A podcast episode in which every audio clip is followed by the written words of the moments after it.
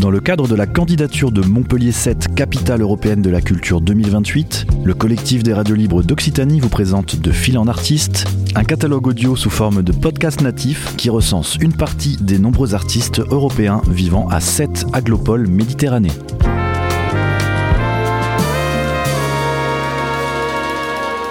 Un projet proposé et réalisé par Radio Clapas, Divergence FM et Radio Campus Montpellier. Je m'appelle Vanessa Notley, je suis d'origine écossaise. Je suis née euh, à côté de Inverness dans le nord de l'Écosse.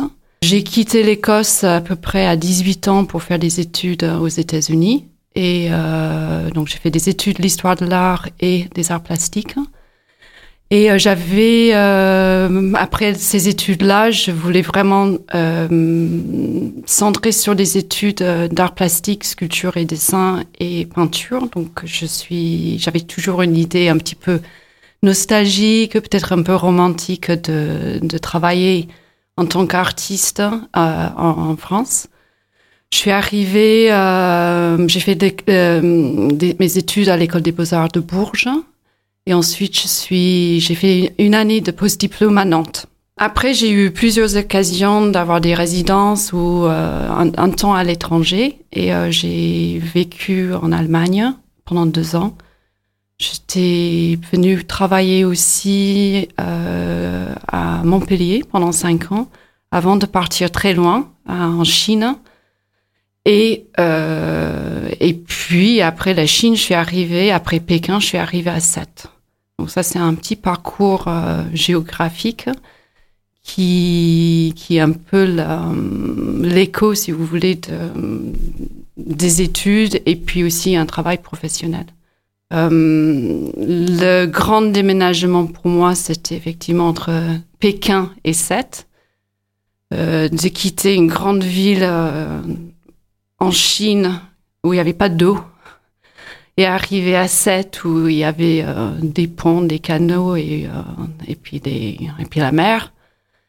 Mais j'étais venue à Sète pour travailler en tant que professeur à l'école des beaux-arts euh, et surtout pour piloter avec l'école et aussi un autre collègue à l'époque le service pédagogique qui est au MIAM, donc le Musée international des arts modestes.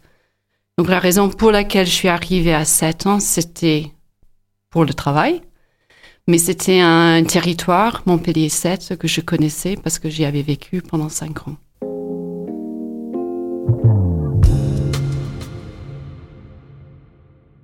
J'ai parlé une fois avec euh, d'autres artistes, qu'est-ce qui a fait qu'on a commencé à aimer, à regarder l'art. Et euh, j'avais des parents qui étaient plutôt euh, encourageant, euh, voire même un peu pénible de nous amener euh, au musée. Euh, C'était un petit peu un corvée en fait. J'avais à la fois d'avoir le luxe d'avoir d'habiter, grandir à Édimbourg, hein, d'avoir beaucoup de musées et beaucoup d'opportunités de voir de l'art, euh, voir des pièces de théâtre. Hein. Mais euh, jusqu'à une jeune adolescence, c'était quand même un peu chiant de faire avec l'idée, ce que les parents, ils avaient envie qu'on voit et on comprenne. Et j'étais partie euh, pour un échange en France, donc il y avait quand même les liens avec la France parce que je faisais des échanges euh, linguistiques. J'avais une partie de la belle famille qui habitait euh, dans le sud. Et toute seule, j'étais au musée des beaux-arts à Dijon. Et j'ai vu une peinture et je me suis dit, j'adore en fait le regarder. Donc je pense que j'avais en rencontre euh, avec de regarder l'art qui m'a beaucoup touché, qui m'a bouleversé en fait. C'était pour une fois que je, me, je pouvais me dire j'aime ça, j'aime regarder. Mais j'avais toujours une pratique de dessin, peinture. Euh, enfin, à l'école, en Écosse, on a un système qui est très différent. En France, euh, on va, je, dans les années 80, on peut dire, on valorisait beaucoup les arts plastiques dans, dans les établissements éducatifs. Et au lycée, on avait, moi j'avais des cours d'art plastique. Hein, j'ai fait A-level, qui est l'équivalent de baccalauréat, spécialité art plastique, histoire et français.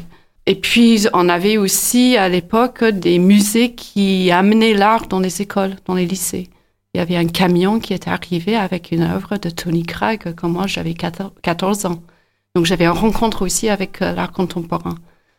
Et j'avais envie de faire ça.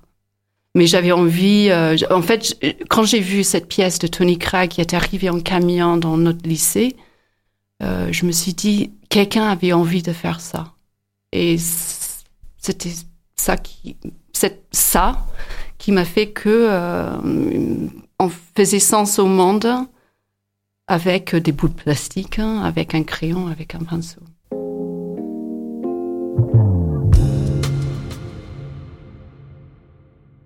Alors j'ai un travail euh, de dessin et de sculpture. Je suis interpellée euh, peut-être par tout ce qui est euh, des maladresses langagiers. Donc je suis, c'est pas dans l'illustration d'un mot, une mauvaise traduction et un contresens, mais le monde littéraire où les mots m'inspirent beaucoup, me donnent de la matière pour un travail plastique donc, euh, par exemple, euh, je, le travail de sculpture, euh, métal, fil de cuivre, hein, dessin, c'est, euh, ça peut être avec des feutres, mais ça peut être avec aussi les encres. c'est un peu une malassie entre quelque chose qui peut être très séduisant d'apparence, mais un petit peu maladroite dans un autre. C'est une sorte de mise en forme en deux dimensions, trois dimensions qui est euh, une petite maladresse avec le monde. Donc euh, ça c'est peut-être côté un peu plus conceptuel, mais physiquement ça reste c'est un mélange à la fois des éléments abstraits hein, et des éléments qui peuvent être très figuratifs. Ça raconte un petit peu une histoire. Le titre est important, euh, français-anglais. La place des mots est importante. Là, en ce moment, je suis, juste en train de parler d'une série de dessins que je suis en train de faire où c'est les dessins rotrines. Je prends un, élément qui est très... Je suis attirée par le monde animalier aussi. Hein, euh, la, le mouvement, la, lisière entre euh, ce qu'on vient de faire, ce qu'on peut faire, euh, cette sorte de métaphore aussi qu'un animal peut porter. Donc je suis en train de dessiner un, un oiseau, enfin toujours le même oiseau, mais camouflé dans un paysage, mais un paysage motif. Je me rappelle d'avoir dit à un ami il y a longtemps, on me donne une chaise, je m'assois et je travaille. Mais en fait, où on pose la chaise, c'est toujours important. Hein. Donc, euh, j'ai eu de la chance hein, d'avoir des chaises posées euh, dans le sud de la France, en Allemagne, en Chine, à Montpellier.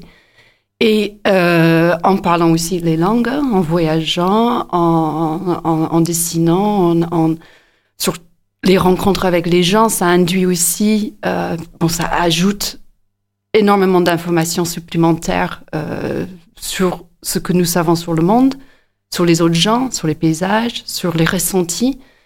Et je, je, je pense que j'aurais peut-être toujours fait ce que je fais, mais ce que je fais en ampleur, c'est grâce à ce que j'ai rencontré ailleurs. Et je peux dire la même chose pour cette.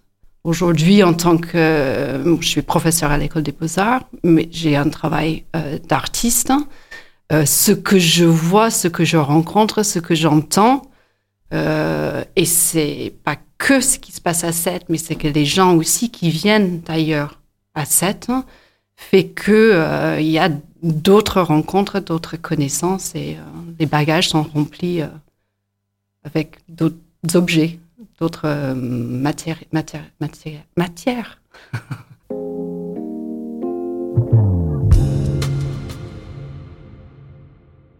Paysage, randonnée, euh, cheval, qui, qui, me touche énormément en fait, parce qu'il y a un ressenti physique. On a en hauteur, on a une vue euh, de 360 degrés en fait, un panorama. Mais c'est c'est ce rapport entre euh, être, d'avoir un regard quand on est en haut du Mont Saint-Clair, on regarde vers le bas, et quand on est en bas, on regarde vers le haut. Et, et c'est le point de vue, en fait. Hein. Les points de vue possibles, selon où on se place à 7. Mais c'est, oui, ce regard, en fait, vers l'ailleurs, vers l'arrière-pays, la Méditerranée, le port, le ciel. Euh, C'était De Fil en Artiste, une série de podcasts natifs proposés par le collectif des radios libres d'Occitanie dans le cadre de la candidature de Montpellier 7, capitale européenne de la culture 2028.